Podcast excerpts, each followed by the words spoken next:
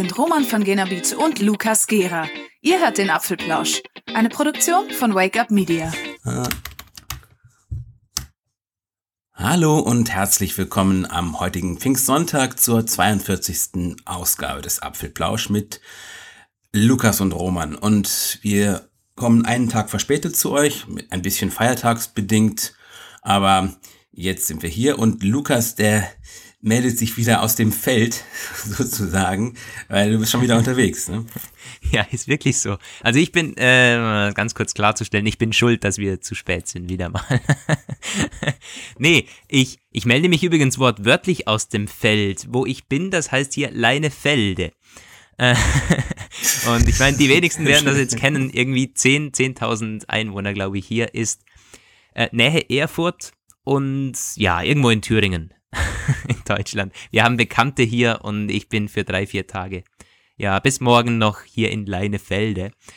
Ist wirklich spannend. Also, mh, mm, schon alleine vom Dialekt hier bei den Leuten und natürlich ähm, hier frühere DDR und so weiter und so fort. Für Österreicher sehr spannend hier.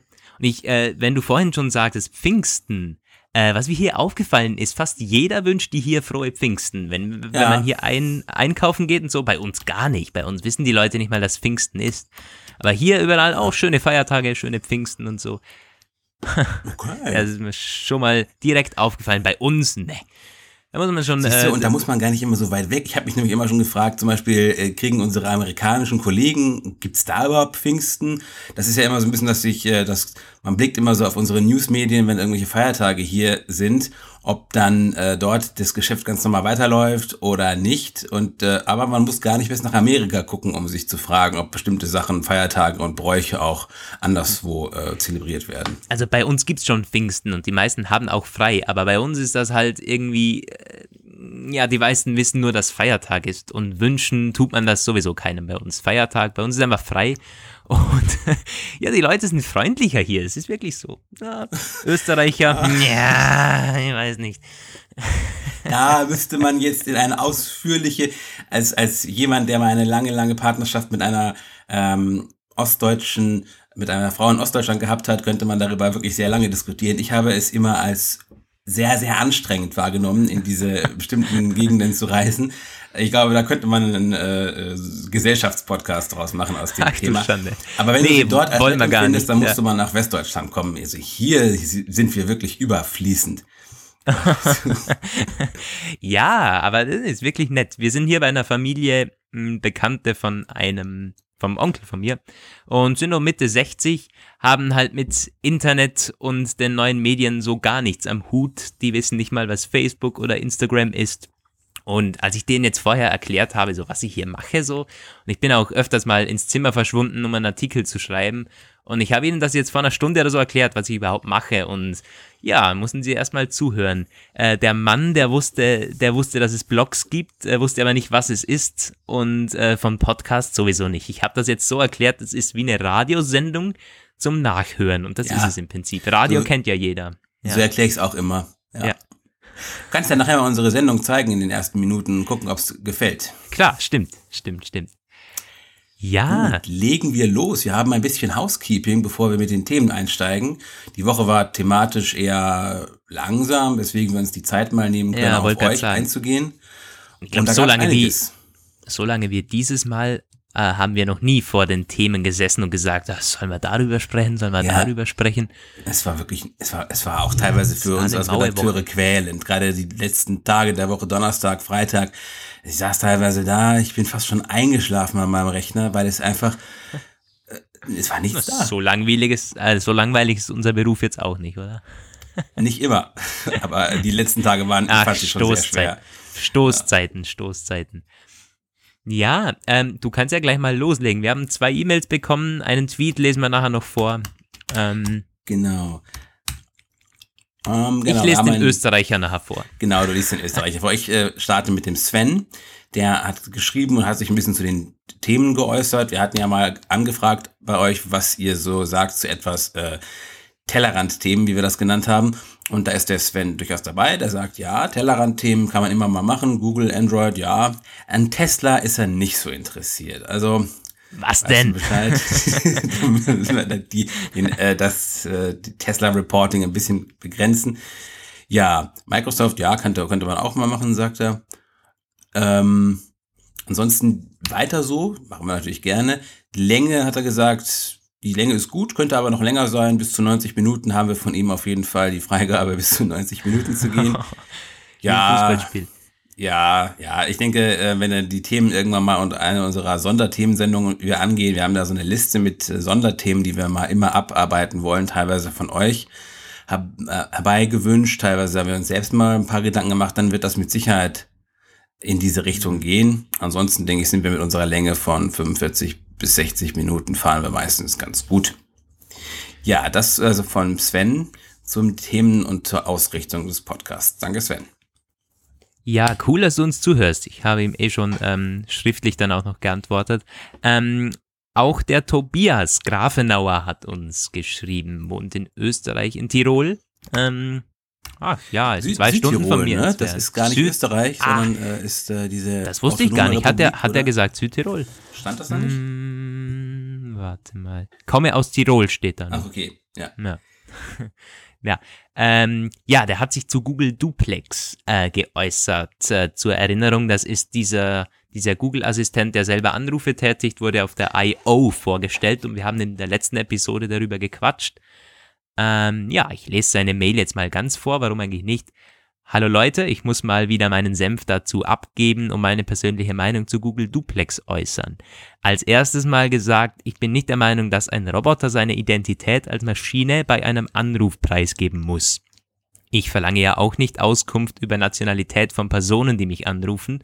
Würde so eine Pflicht bestehen, denke ich, würde es nur da hinauslaufen, dass es Leute gäbe, die sofort wieder auflegen, da sie mit keinem Roboter sprechen würden, obwohl sie es möglicherweise nicht mal gemerkt hätten hätte er sich nicht als solcher zu erkennen gegeben. Weiteres denke ich, sollte diese Funktion wirklich den Weg in die deutsche Sprache finden, was auf lange Sicht gesehen doch wahrscheinlich ist, ist es nochmals eine riesige Herausforderung, dem Programm Dialekte beizubringen, wenn auch nur Dialekt zu verstehen. Wenn ich mir vorstelle, dass mein Handy für mich, ich komme aus Tirol, bei meinem Friseur anruft und sich der mit tiefsten Tirol, äh, im tiefsten Tirolerisch meldet, dann wird sich wohl kaum ein Termin ausgehen. Jetzt möchte man denken, ja, der Angerufene wird sich doch dem Gegenüber anpassen und mit ihm Hochdeutsch reden, doch da muss ich euch sagen, dass es hier und sicher auch in keiner anderen Gegend hier nicht üblich ist, dass Leute fließend Hochdeutsch sprechen. Also alles in allem kommt da eine sehr interessante und womöglich auch lustige Zeit auf uns zu. Mit freundlichen Grüßen, Tobias. Ja, da sind auf jeden Fall einige, der hat auf jeden Fall einige Punkte gemacht, der Tobias mit den Dialekten, das ist in der Tat ein Problem. Das hast du ja auch schon äh, festgestellt, wo du jetzt gerade ja. bist, dass auch Dialekt gesprochen wird.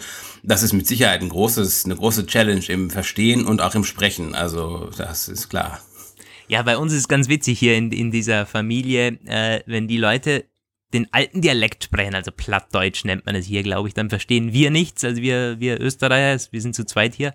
Und wenn wir unseren Dialekt sprechen, verstehen sie nichts. Und das ist wirklich, also ich finde die, die sprachlichen Barrieren dann teilweise einfach wirklich interessant. Ja, und, und er, er spricht schon an, genau darauf läuft's hinaus. Ich merke es bei mir bei Siri schon, dass sie einige Dinge dann irgendwie nur so halb verstehen möchte. Und bei einem solchen Roboter, ja, stimmt natürlich. Man, man überlegt da immer im großen Ganzen, aber wie das dann in der Praxis funktionieren könnte, gerade auch in solchen Gebieten, ja, sehr schwierig. Ist ein bisschen eine Frage. Also es gibt ja bei den verschiedenen Lokalisierungen von den Sprachen immer auch, es gibt ja, ähm, je nachdem wie ausgeprägt das ist, aber zig verschiedene Varianten von Englisch. Wenn du jetzt eine Sprache, Systemsprache auswählst, das hat ja auch seinen Sinn. Es gibt, gibt ja, ist ja dieses äh, südafrikanische Englisch ist durchaus, hat seine sehr ausgeprägten Eigenarten und ich glaube, dann gibt's auch äh, Hongkong-Englisch und irgendwelche asiatischen Englischformen. Und ich glaube, es gibt ja auch immer die verschiedenen Spracheinstellungen Deutsch und dann Ländereinstellung Österreich, Schweiz, Deutschland. Und ich weiß nicht, ich habe mich immer gefragt, wo sich das darin auswirkt. Vielleicht im Wörterbuch, dass andere Vorschläge voreingegeben sind. Ob Siri selbst versteht bestimmte landestypische Sachen besser versteht, wenn du jetzt auf äh, Schweiz oder Deutsch, äh, Österreich eingestellt hast.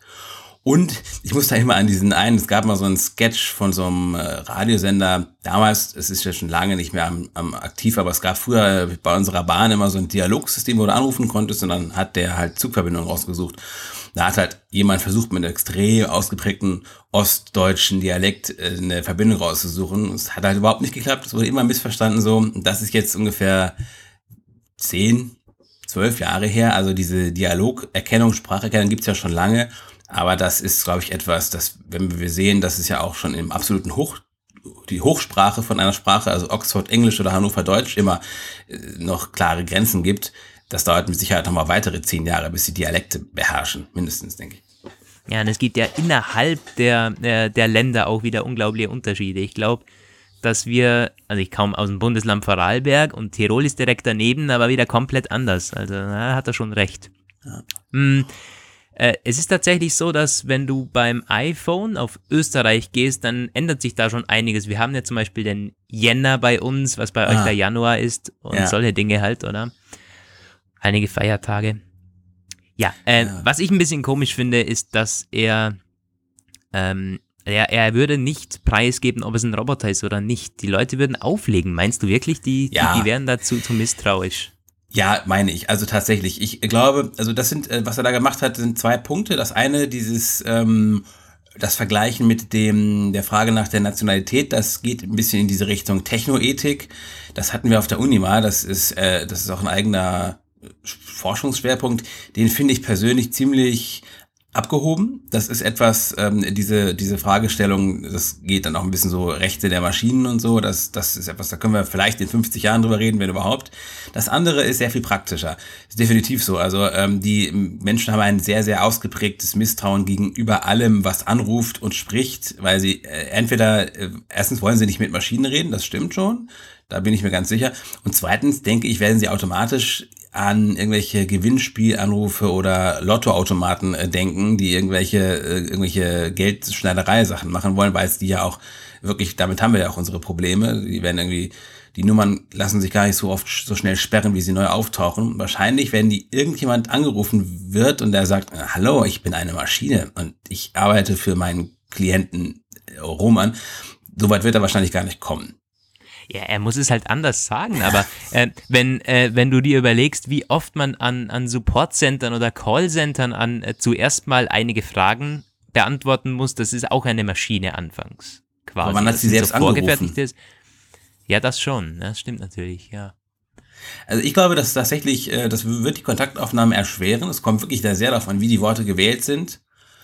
Aber bestimmte Formulierungen, die werden garantiert zum Gesprächsabruf führen. Sowas wie künstlicher Assistent oder so das wird Oder der Roboter Google. schon schaukeln. Also, bitte? Da wird der Roboter schon äh, sich gewählt ausdrücken, hoffentlich. ja, das wird sich, das wird sich zeigen. Ich werde auf jeden Fall, also das, ja, die Chance, gespannt, dass ich ein Google Phone kaufe, nur zum Ausprobieren auch mal behalte, nicht nur als Testgerät für zwei Wochen, sind durch diese Duplex-Geschichte imminent gestiegen. Das muss ich schon ja, sagen. Ja, ist wirklich so. Ich finde es spannend. Ja. So viel zu Google Duplex und danke Tobias für deine E-Mail.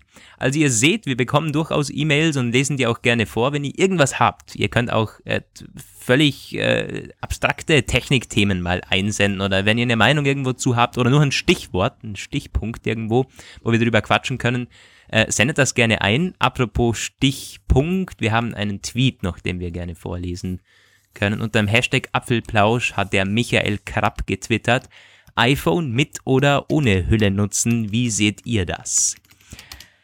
Ähm, es ist ja ein bekanntes Thema, ein, ein, ein Streitpunkt. Ich glaube, es gibt die Hüllenfanatiker und die, die gegen alles sind, was am iPhone dran ist, nicht? ja, es gibt Leute, die wollen unbedingt zeigen, was sie haben. ja, das auch. Die Frage ist, wie lange sie was davon haben dann. Äh, ich gehöre leider zu denen irgendwie. Ich, ich, hab, ich hatte noch nie eine iPhone-Hülle länger als eine Woche jetzt oder zwei drauf, wenn ich es testen muss eben. Oder auf Reisen habe ich gerne eine Hülle drauf, weil es irgendwie, ja, ich weiß nicht, hygienisch und hm, aber zu Hause, nee, ich habe nie eine Hülle drauf. Auch auf meinem iPhone 10 jetzt. Und äh, schon viele Leute haben mich gefragt, ja, kaufst du dir so ein iPhone und dann nicht mal eine Hülle drauf? Das verwendest du ja sicher drei, vier Jahre. Ja, es ist natürlich auch so ein Punkt, nee, das mache ich eben nicht. Und wenn ich dann beim, beim Wiederverkaufen halt 50 Euro weniger bekomme, dann denke ich mir, hm, es hat sich rentiert, weil ich finde, das iPhone so in der Hand zu halten hat schon was. Ja, das stimmt. Also ich mache das auch ganz gelegentlich mal, so dann befreie ich das für, für eine Weile so. Aber ähm, Tatsache ist, dass ich äh, ohne meine jeweiligen Hüllen, würden diese iPhones auch das Jahr, was sie überleben müssen, nie im Leben überstehen. Das merkt man allein schon daran, dass auch die Hüllen äh, es nicht überstehen. Also die Hüllen müssen, die muss ich immer so alle paar Monate tauschen. Ich kaufe mir mal einen ganzen Schwung verschiedene, auch verschiedener Farben, weil ich genau weiß, so die, die überstehen es nicht lange. Das, ähm, mein, mein, äh, ich beanspruche das Material sehr stark und ich habe das immer äh, auch auf dem Tisch in der Kneipe irgendwo zu liegen und es ist ist zwar alles wasserdicht und chemiestabil und bla bla, aber trotzdem würde es das nicht überleben, wenn es keine Hülle hätte. Und okay. mittlerweile bin ich auch das übergegangen, Visitenkarten in diese Tasche da zu tun. Das ist ganz praktisch. Das habe ich letztens entdeckt. So. Nee, äh. das, ich, das könnte ich gar nicht. Nein, nein, nein, nein. Nein, ich möchte mein iPhone nur so, in, am liebsten gar nichts dran, ja. äh, am liebsten auch keine Kopfhörer dran. Ah. Ja, deswegen die AirPods. Nee, äh, mein iPhone sieht auch dementsprechend aus. Das ist so. Also mein Edelstahlrahmen ist ein, ja, sieht fast aus wie Aluminium mittlerweile. Gebürstetes Aluminium. Ja. Tja, so ist ja, das halt. So ist die Verschiedenheit, äh, die verschiedenen Nutzungsgewohnheiten. Ja, du kannst ja mal selbst antworten. Michael, wie hast, hat er geschrieben, wie er sein iPhone nutzt? Nee, ne?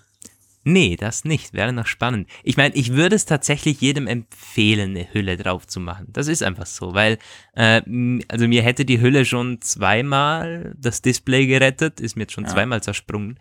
Also das ist schon so, die, die, bringt was, eine Hülle. Wobei man da auch aufpassen muss, so die Leute, die so fancy Hüllen dann dran haben, wo irgendwie nur, nur auf Design gebürstet sind, ja. äh, mega dünn sind, das Display überhaupt nicht schützen. Ähm, also ein bisschen übers Display sollte es, glaube ich, schon gehen. Ja, und das ist ein ja. bisschen so widersinnig bei mir auch. Ich habe so, die, die, die letzten Hüllen, die ich hatte, die sind alle so zur Seite zum Aufklappen. Und das führt dazu, dass ich es meistens umgeklappt habe, dass das Display eben nicht geschützt ist. Im Grunde sind die Hüllen besser, die so nach oben weg, so dass das quasi, ähm, dass man das problemlos auch übers Display machen kann. Aber zum Beispiel mit diesen Hüllen, die ich jetzt habe, ist das Fotografieren zu Tode unpraktisch, weil du kannst es nicht richtig ja, halten. Äh, du, ja. Es wird dir immer vor die Linse schlagen, wenn du es nicht mit beiden Händen wirklich festhältst, wie so ein, weiß ich nicht, keine Ahnung. Aber ähm, da waren die Höhlen, die ich früher hatte, praktischer. Die habe ich irgendwie letztens seltener gesehen oder ich habe einfach an der falschen Stelle geguckt. Aber ähm, Displayschaden würde ich wahrscheinlich auch mit dieser Hülle erleiden, ja, weil ich im Grunde hm. nie das richtig rumgeklappt habe. ja. ja, kann ja auch Design-Accessoire sein. Ja. Ähm, ja, mal die Frage in die Runde, seid ihr noch da? ich hoffe schon. Wir haben noch keine News und keine, äh, jetzt legen wir aber los. Jetzt legen mit, wir los. Mit, mit, wir haben zwei recht spannende Themen. Hm, wollen wir gleich mit dem Apple versus Samsung Ding starten? Das ist ja diese Woche ein Dauerbrenner. Immer wieder gibt es Berichte aus dem Gerichtssaal. Ja, worum geht es? Ähm, immer noch um denselben Patentstreit, der seit Montag wieder ausgetragen wird am Supreme Court. Und ähm, es geht um fünf Apple-Patente, die Samsung ich glaube 2009 verletzt haben soll, als man so die ersten Samsung-Handys dann als Antwort aufs iPhone auf den Markt gebracht hat. Ähm, geht sowohl um ähm, Software-Patente als auch um Hardware-Patente. Also zum, zunächst wurde das Design vom iPhone natürlich patentiert, also mit, mit großem Screen, mit Home-Button und so weiter und so fort. Und dann auch ähm, Software-Elemente wie mh, also bei Webseiten zum Beispiel, wenn man in Safari scrollt und ganz unten angelangt, dann dann, dann babbelt das so. Also es ist dieser Federeffekt, den man von iOS kennt. Und das hat Samsung auch damals schon direkt übernommen.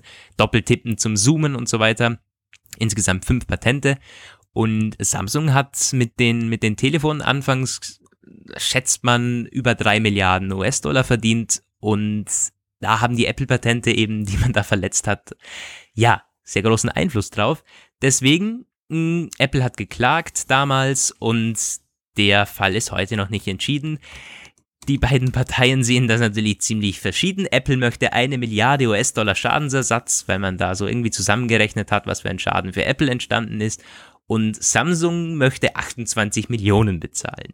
So, und das müssen jetzt die Richter entscheiden. Ich glaube, das Urteil möchten die am Montag, also morgen oder am Dienstag bekannt geben. Ist noch nicht so klar. Am Montag sollen die Geschworenen nochmals ja, sich beraten und dann irgendwo ein Urteil fällen. Ich finde spannend, wie, wie die beiden Anwälte da argumentiert haben. Also bei, bei Samsung sagt man, ja, also die Apple-Patente sind so undurchsichtig, die beschreiben teilweise gar nicht alles vom Telefon, das heißt, wir haben da gar nichts verletzt.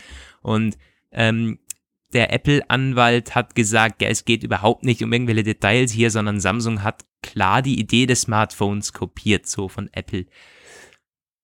Ähm, ja, es ist so ein, ein, Dauerbrenner und ich glaube, Apple versus Samsung, wer wen kopiert, ich glaube, da müssen wir jetzt nicht wahnsinnig genau drauf eingehen, weil soll auch kein Fanboy-Gelaber jetzt werden. Aber was mich, also was ich immer sagen muss bei solchen, bei solchen Summen, es geht hier ja quasi dann bis zu einer Milliarde US-Dollar. Und was hier an Anwaltskosten und Gerichtskosten alleine anfallen werden, das ist enorm über diese, was sind jetzt, sieben Jahre, acht Jahre, die der Fall jetzt läuft. Und ja, dann geht's halt, hier, hier wird um Millionen jetzt irgendwo, das ist im Millionenbereich, wo es jetzt noch äh, quasi geschwenkt wird. Ah, ich weiß nicht. Ja, wenn man auch bedenkt, also die Zahlen sind jetzt schon deutlich runtergegangen. Dieses, ähm, diese Patentschlacht zu ihren Hochzeiten, da wurden ja, waren die Forderungen ja eskaliert im Dutzende von Milliardenbereich. Also ähm, da wurde ja auch in ganz, ganz, ganz, ganz, ganz vielen verschiedenen Fronten gekämpft, auch äh, verschiedenen Gerichtsstandorten. Das ging bis nach Deutschland. Ich weiß noch, vor dem, äh, ich glaube, Landgericht war das Mannheim, liefen verschiedene Verhandlungen. Ähm, weil man sich teilweise vom Gerichtsstandort Deutschland mehr versprochen hat und dann liefen auch in anderen Ländern noch, in Italien war das noch, also es war ein weltweites, eine weltweite Patentschlacht, wo es nicht nur ums iPhone-Geschmacksmuster ging, sondern um so viel, um so extrem viel.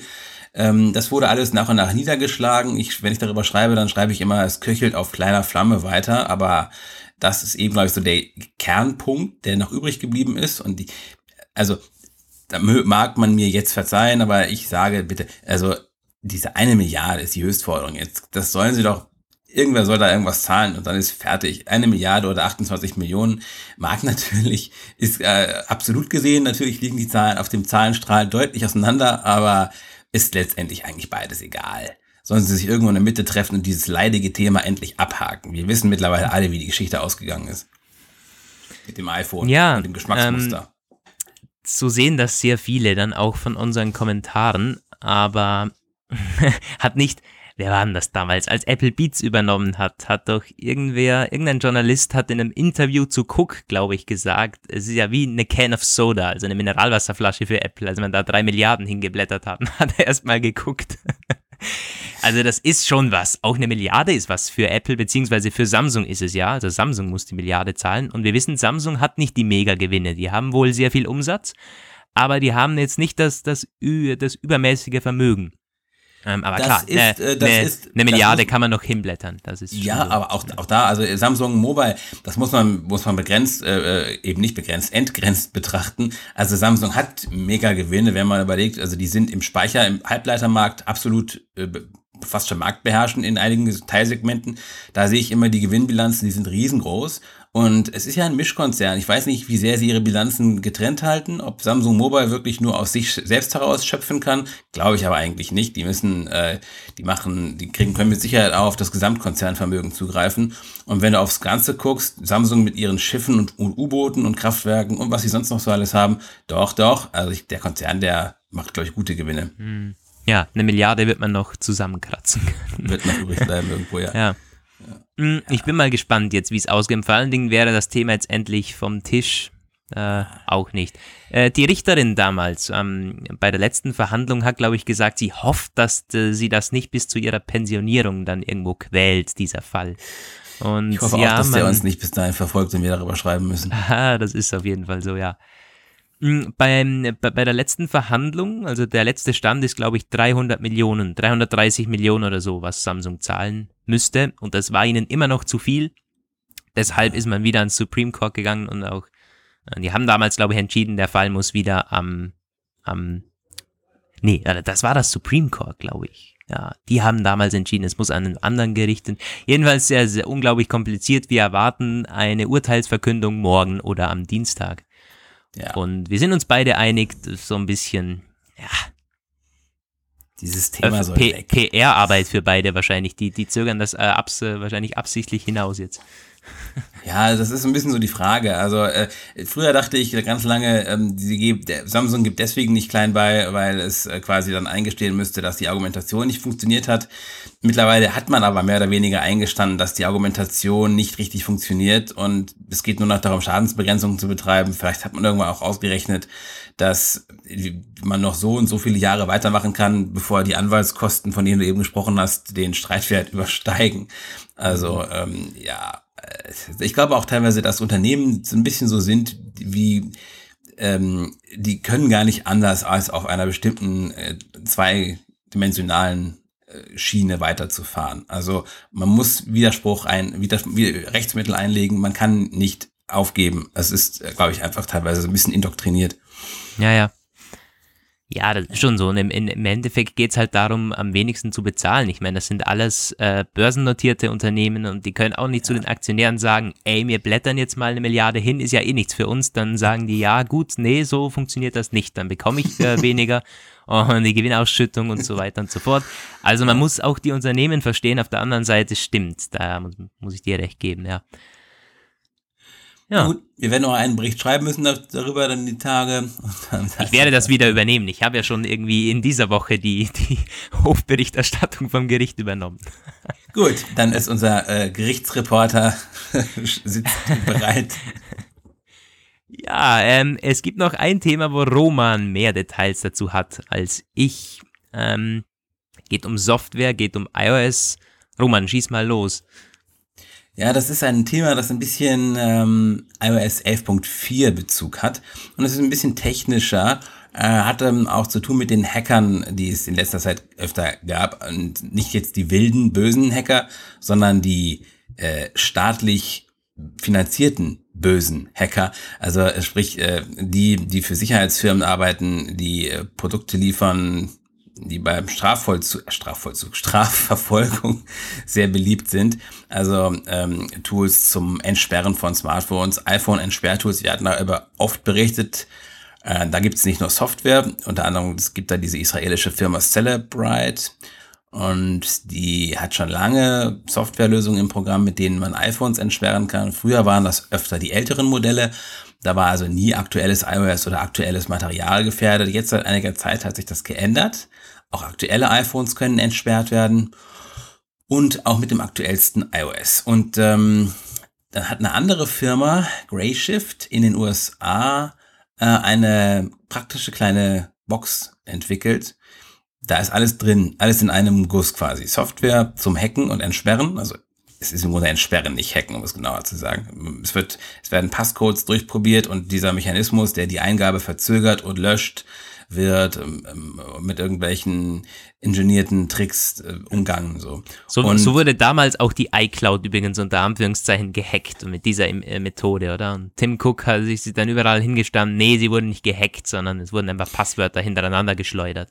Ähm, da waren verschiedene Sachen. Da war auch sehr viel Social Engineering im Gange, wo weder irgendwas geschleudert noch ausprobiert wurde, wo einfach irgendwelche Leute mit dämlichen Tricks dazu verleitet wurden, ihr Passwort zu verraten, weil hm. jemand gesagt hat, oh bitte, meine Schwiegermutter ist irgendwie, keine Ahnung, weiß ich nicht, bla, ich habe ich hab ja. keine Ahnung von Social Aber teilweise wurde die iCloud auch schon so gehackt, wo dann diese Celebrity-Fotos und so ins, ins Netz ja. gekommen sind. Und ich glaube, da wurde auch was gegen getan. Ne? Apple hat dann hier was gegen dieses schnelle Ausprobieren von Passwörtern im Webinterface gemacht.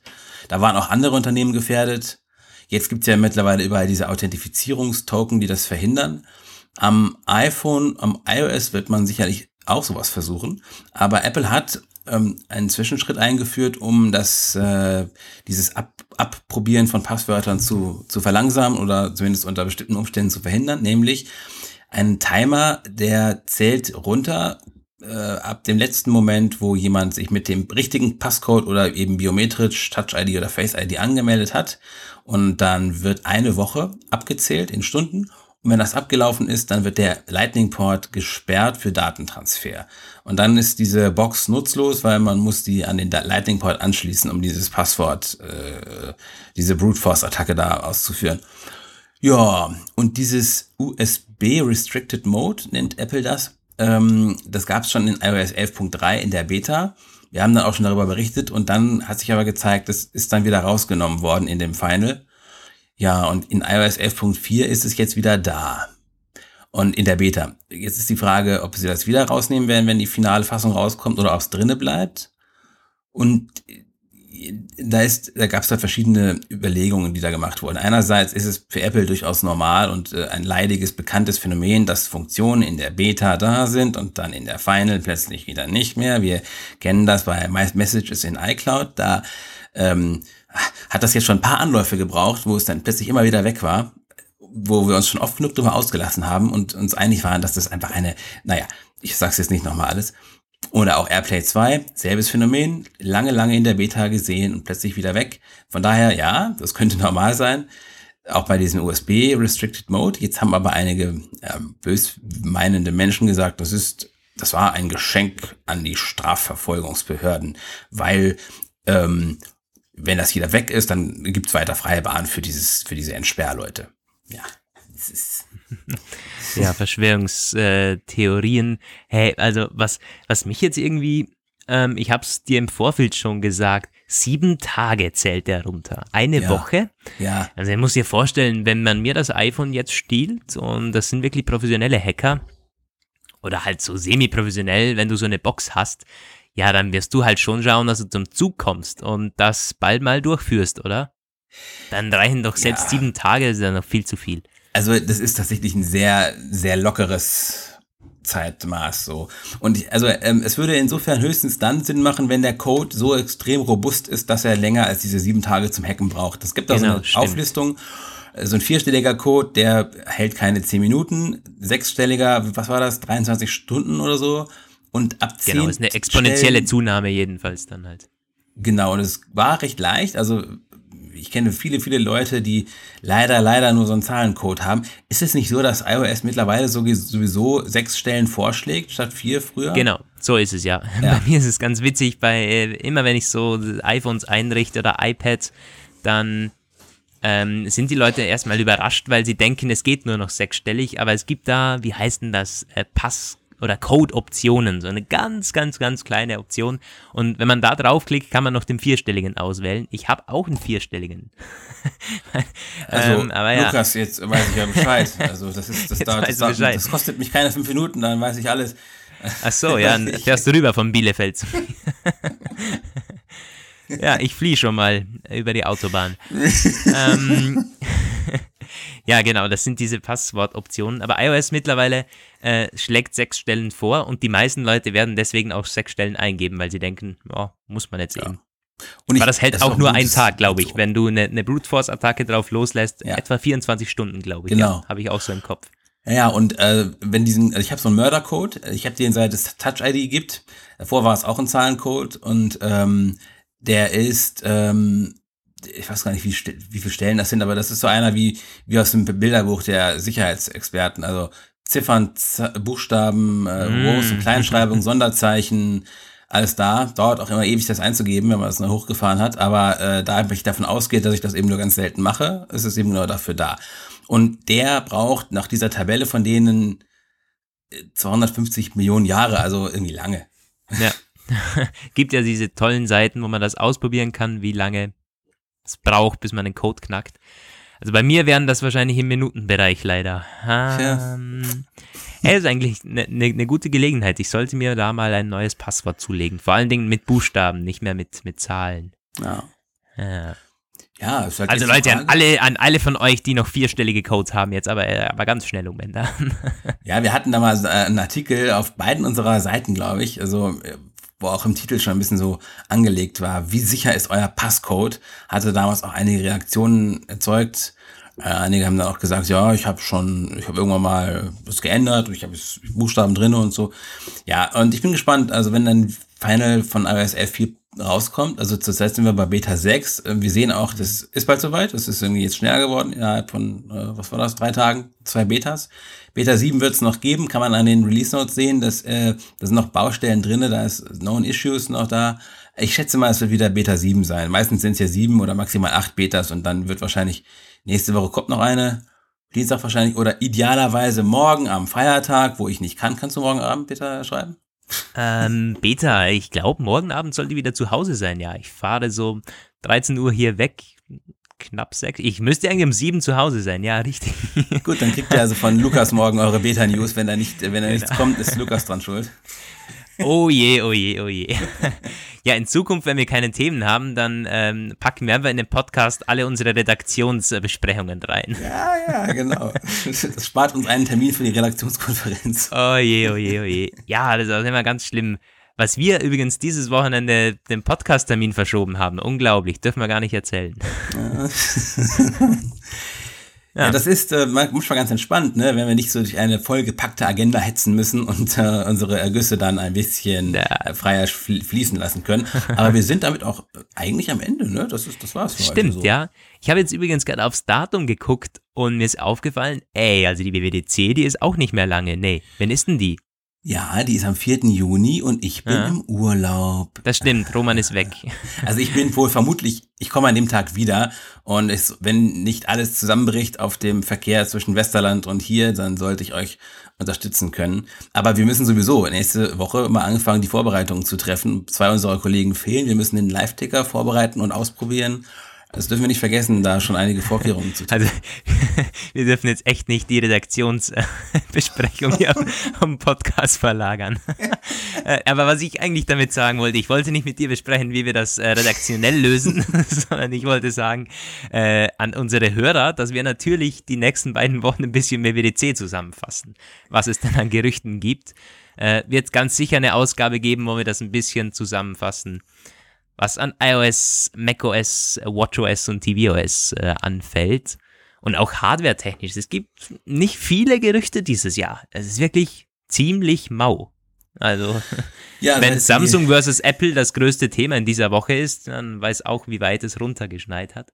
Seit die Analysten uns die Hoffnung auf ein MacBook so wie WWDC ausgetrieben haben, ist da hardware-technisch mhm. tatsächlich wenig Neues gekommen.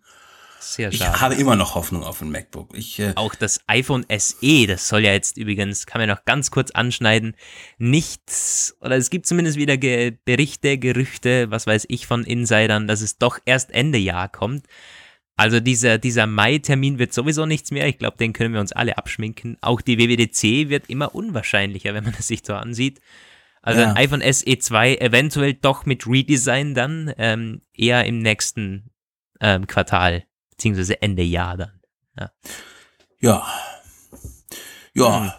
ja. Das, ja, das wird halt wirklich spannend, wenn es dann vier iPhones auf einen Schlag gibt. Mehr oder weniger recht nah beieinander, weil wenn wir werden drei neue sehen im September, da sind wir uns irgendwie alle einig. Wenn dann auch noch ein neues SE vorgestellt wird, wird das ein Mega-Event. Das wird ein iPhone-Feuerwerk, ja. Was hätte mhm. wohl Steve Jobs dazu gesagt? Ja, Vier neue iPhones. Wahrscheinlich, ja. Hm, ja, so ist das mit, äh, das war die Apple-Woche und die Apple vs. Samsung-Woche. ähm, das war's vom Apfelplausch, Hashtag 42. Nächste Woche hoffentlich wieder pünktlich am Samstag. Und ich glaube, heute gibt's noch die letzte Folge Apfelwoche. Ist das so oder ist die schon gekommen? Äh, ehrlich gesagt, das ist eine gute Frage. Hm. Mhm. Wir wissen es nicht genau. Jedenfalls ich weiß nicht, eine. Ob der feiertagsbedingt auch ausfällt. Hm, ja. Äh, Eine Episode Apfelwoche sollte es noch geben und dann ähm, ist, ist, die Apfelwoche auch Geschichte, haben wir schon angesprochen letztens, ja. glaube ich. Ja, der Podcast wird weiter bestehen. Es macht uns auch riesig Spaß. An der Stelle nochmals der Hinweis oder die oh, dezente Aufforderung an euch. Schreibt mal Themen, ähm, gebt uns Feedback. Ihr könnt uns per Mail erreichen. Auf Twitter sehr gerne. Hashtag Apfelplausch. Und auch jeweils in den Kommentaren zu den Artikeln. Äh, aber die meisten werden den Podcast direkt äh, per Push bekommen, nicht wirklich über die Artikel. Ähm, das sehe ich dann meistens, wenn der Podcast mehr Aufrufe hat als der Artikel, der schon da ist. ja, cool. Dann in eine, Sinne, eine schöne Woche. Eine schöne Woche euch und auch dir, Roman. Rüber nach Bielefeld. Ist zwei Stunden entfernt, glaube ich, von hier. Ja, ein bisschen mehr, vielleicht drei, dreieinhalb Stunden. Ja, ja ähm, so, jetzt aber. Wir hören uns nächste Woche wieder. Wir hören uns. Macht's gut, eine schöne Woche. Ciao. Ciao. Oh. So. ja, oh. Ein lockerer Podcaster.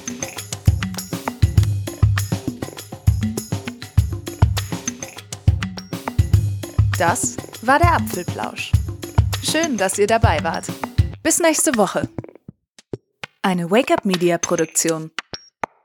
Diese Sendung ist lizenziert unter Creative Commons. Namensnennung keine Bearbeitung 3.0.